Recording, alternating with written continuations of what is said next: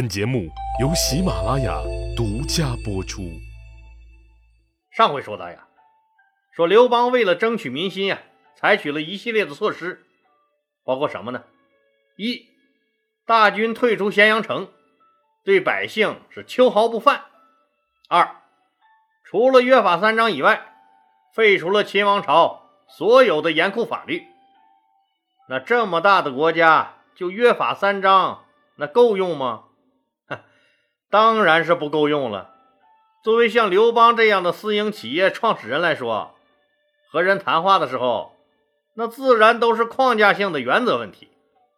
至于具体详细的法律条文和规定之类的，那是以后的事儿。他只想用这个换取天下的人心。三，把士兵们抢劫的财物都发还给老百姓，并当众砍了三个参加抢劫强奸。罪大恶极的士兵啊！当然了，谁知道从哪弄来的这三个家伙？估计是什么流浪汉或者是傻子，给他们穿上楚军的衣服，堵上嘴，就稀里糊涂给杀了，就是为了做做样子给大家看。那刘邦怎么会杀自己的兄弟呢？四，广泛邀请社会各界人士，发表了热情洋溢、催人尿下的讲话。让老百姓明白，我们也是受苦人，我是来救你们的，绝不会害你们。只有我们军民一心，你们才能过上好日子。刘邦所采取的这些措施，忽悠住了民心，人民都盼望着刘邦能作为他们的关中王，而项羽却杀掉了二十万已经投降了的秦军。带领号称一百万的四十万六国联军，杀气腾腾，奔着咸阳就来了。这时候，子婴已经投降了。项羽这一路上再也没有遇到过大规模的抵抗，一直杀到了函谷关下。他发现走不了了，怎么的呢？那当然是刘邦在函谷关派了重兵把守了呗。原来呀。刘邦安抚了百姓以后，让萧何和张良代表自己去巡视各个郡县，了解各郡县的情况和宣传他刘邦的仁德去了。有一天呀，刘邦的一个门客就劝他说：“说主公，大秦富甲天下，又有险关环绕，进可攻，退可守啊，是理想的建都之地。”为啥您不利用这大好形势自己称王呢？我可听说了，章邯可是已经投降了项羽了。项羽直接把章邯封为了雍王。这件事儿啊，细思极恐啊！您想想，为什么偏偏要把他章邯封为雍王呢？主公，您知道吗？那为什么呀，主公？古人说的三秦大地中，那陕北和这关中、咸阳可是都属于雍州啊，只有陕南属凉州。那雍王，雍王就是这雍州之王啊！项羽早就把咸阳分给人家章邯了，他们要是来了。到时候可就没您什么事儿了。要是我说呀，那本来咸阳就是您辛辛苦苦打下来的，为什么要给他们？索性咱们一不做二不休，咱们派兵守住函谷关，让他们进不来。您已经占了咸阳了，百姓对您又是这么的爱戴，征集关内的军队和百姓。抗击项羽和其他六国诸侯，应该是问题不大。刘邦一想，也对呀，关中是自己的，这些个金银财宝、美酒美人我是一个也舍不得让啊。就想招这个萧何和张良来回来商量一下，没想到他俩都在底下各郡县巡查呢，谁也不在军营里，情况紧急。刘邦就派骑郎将王熙带领五千人马，星夜赶往函谷关驻守，阻止任何人进关。刘邦是万万没有想到呀，他做了一个差点让他送了命的愚蠢决定。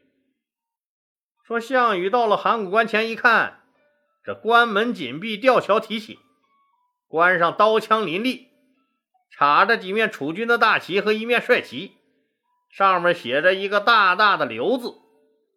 这明显是刘邦的军队呀！他终于明白了，自己那个结拜大哥刘邦先他一步入关了。俗话说呀，老乡见老乡是两眼泪汪汪啊，何况是自己的结拜大哥呢？既然都是一家人，那就直接进关。估计大哥知道自己来了，那烤全羊也准备好了。可是无论项羽的人怎么喊，函谷关里的人就是不搭腔，再喊，再喊，城墙上就射下箭来了。项羽明白了，那这是刘邦怕自己进关和他分果果呀，派兵要把自己拦在这函谷关外。项羽那暴脾气，当时就炸了。我项羽在前方拼了命的杀敌，经过九死一生，好不容易走到这儿。那么牛逼的章邯都没能挡住我，你他妈算个什么东西？认你，你算个大哥。那我要不认你，你他妈就是个球。谁敢挡老子的路，老子就让他无路可走。他不相信有什么雄关险隘能挡住他项羽。他把手下第一猛将英布和蒲将军派出来打头阵，对函谷关展开了强攻。函谷关作为天下第一险关，那怎么可能被轻易攻破呀？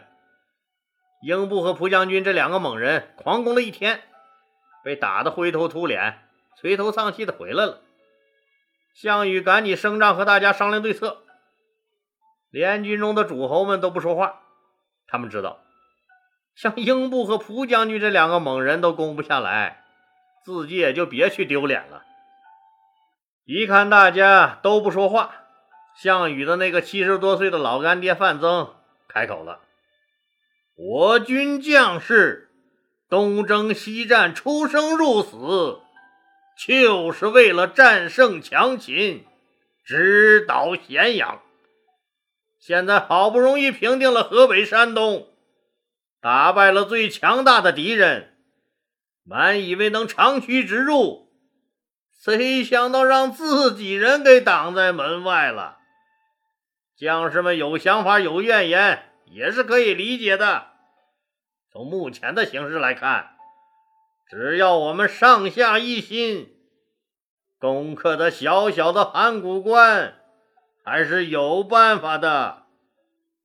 项羽赶紧问：“亚父，怎么取这函谷关？”一会儿傍晚的时候。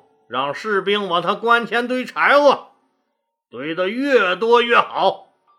放出风去，要烧开他关门，把他函谷关烧成灰烬，先乱了他军心。但是今天晚上啊，英布将军，你就得辛苦一趟了。我已经找好了可靠的向导，你带着三千最精干的士兵。连夜跟着向导悄悄爬过山去，绕到他函谷关背面，到达指定攻击位置以后，点火为号，咱们关前关后同时发起攻击，不愁攻不下他函谷关。项羽大喜，赶紧安排士兵往函谷关前堆那枯树枝子。扬言要烧开函谷关的大门，项羽专门安排一个营的士兵，整整堆了一晚上的树枝，其他士兵抓紧休息，准备第二天的攻坚战。果然呀，守关统帅王熙的注意力都被吸引到关前的这堆柴火上了。他指挥守关的士兵，看见底下的人靠近城门就放箭，反正是折腾了一个晚上。王熙也制定了大火一旦烧起来的详细守关方案，谁也没有注意到呀。等到天彻底黑了以后，英布带着精挑细选、吃饱喝足也睡醒了的三千勇士，在向导的带领下，开辟了一条无人走过的路，避开了王熙的暗哨，悄无声息的可就翻过山去了，绕到了关后。他们稍事休息了一会儿，就放起火来，滚滚浓烟冲天而上。英布亲自嚎叫着往城墙上爬。关前的项羽一见火起，知道英布顺利到达了指定位置，即令蒲将军和龙驹领兵发起了猛攻。王熙都傻了，那不是要在前面烧我的城门吗？这后面这帮子人是从哪冒出来的？受到两面夹击的王熙，终于没有抵住项羽大军的攻击，仓皇逃回了坝上。恨得王熙那把牙都咬碎了。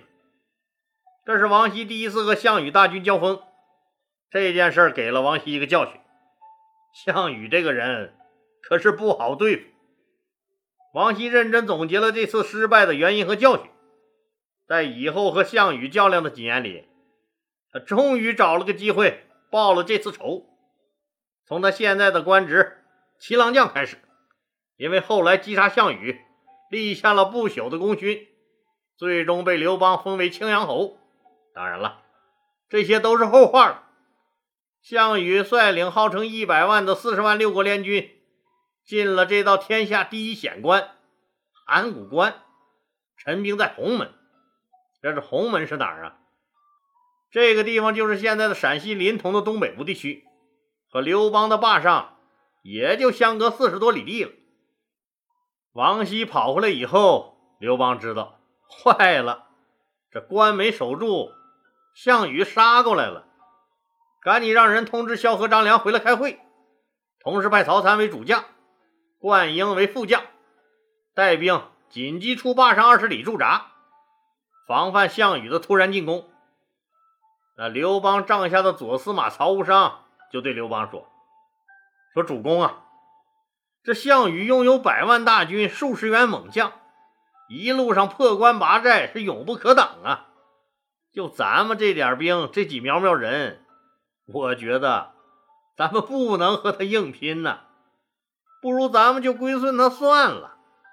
反正，在这些诸侯里。”咱们的功劳是最大的，您又和他是八拜之交的把兄弟，他应该也不会亏待您，那至少不至于引来杀身之祸吧？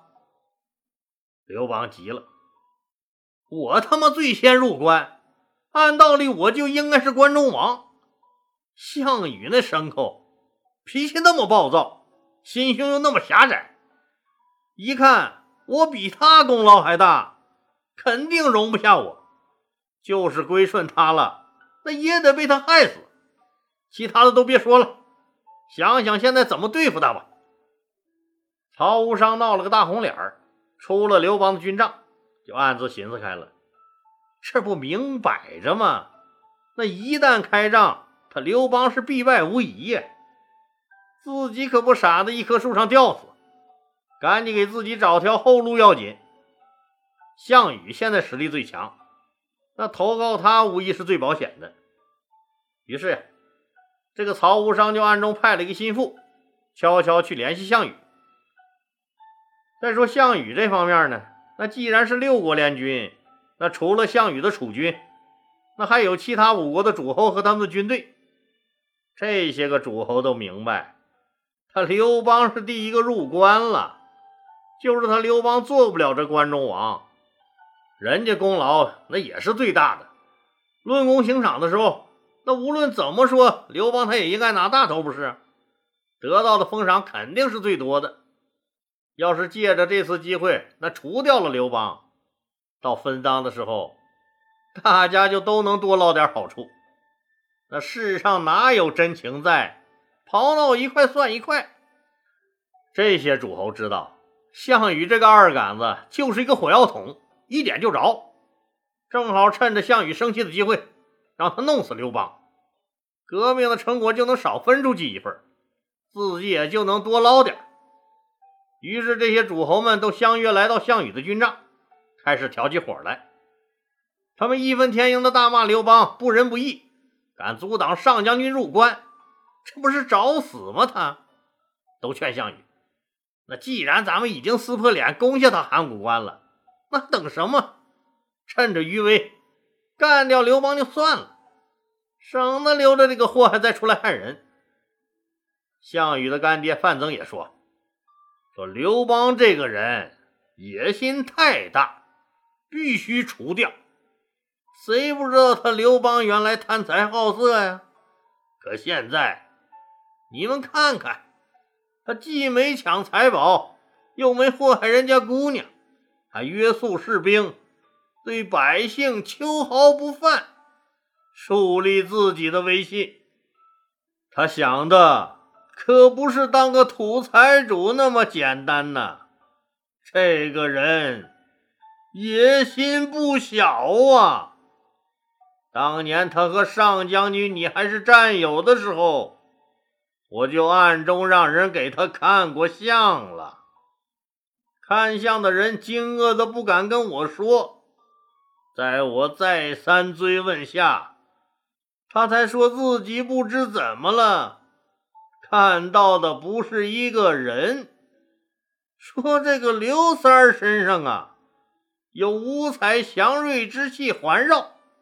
直冲云霄，又像龙，又像虎，又像蛇，还有那么点像云。这可不是为人臣子该有的气场啊！这就是帝王之相啊！不管他是故弄玄虚还是怎么的，现在我们都应该趁他刘邦还没有成气候的时候，弄死他。以绝后患呐！项羽咧了咧嘴，不置可否，心里想：净他妈扯淡！真是封建迷信，害死人呢！讲的跟他妈个鬼故事似的。范增说的刘邦身上有五彩祥瑞之气环绕，有帝王之相，这些话也让另外一个人听到了，从此改变了很多人的命运，包括项羽和范增的命运。这个人将会脱颖而出，大放异彩。他的名字叫陈平，现在只是项羽众多谋士中的一位。正在大家你一言我一语的骂刘邦的时候，那曹无伤的使者到了。曹无伤让这个使者带话给项羽，说刘邦这个人太不地道了。当年他刘三有啥呀？他不得意的时候。是您的叔叔武信君项梁帮助了他，没有您项家的帮助，当年他能收回他的根据地丰邑，他能在当郡立稳脚跟还逐渐成了气候。就说他现在先入了关中吧，那也是因为上将军您在河北牵制住了秦军主力，刘邦捡了个大便宜罢了。连我都知道饮水思源，知恩图报。他刘邦受了您项家这么大的恩惠，本来应该在城外恭迎上将军您入关的，可是他呢，封了函谷关，不让您进来不说，还准备私自称王，封子婴为丞相，还要把咸阳城里的金银财宝、美酒美人都占为己有，还搬弄是非，说您这不行那不好，这种不仁不义的小人。我曹无伤是看不惯的，决定弃恶从善。上将军的大军来攻打他刘邦时，我一定给您做内应，弄死这个忘恩负义的货。项羽听了这些话，果然不负众望的炸了，大骂了刘邦，传令下去，犒赏三军，明天出兵霸上，消灭他刘邦集团。好了。今天就说到这儿吧，谢谢大家。节目最后向大家推荐喜马拉雅给粉丝提供的专属福利：您购买内置喜马拉雅全部好节目的小雅音箱，原价一百九十九元，给老李粉丝的价格是一百八十九元。这不重要，重要的是他居然免费送您价值一百九十八元的喜马拉雅年度会员，一百八十九元。买俩一百九十八元的东西，力度就是这么大，咋地？快抓紧时间下手吧！我估计一转身，这好事可就没了。请您点击播放条上面的那个红色购物车，或者点击节目简介中的链接，也可以点击主播头像进入我的店铺购买。店铺里都是老李精挑细选出来的淘宝、京东为粉丝准备的特惠好物。您得了实惠，又支持了老李顺利晋级，何乐而不为？谢谢喽！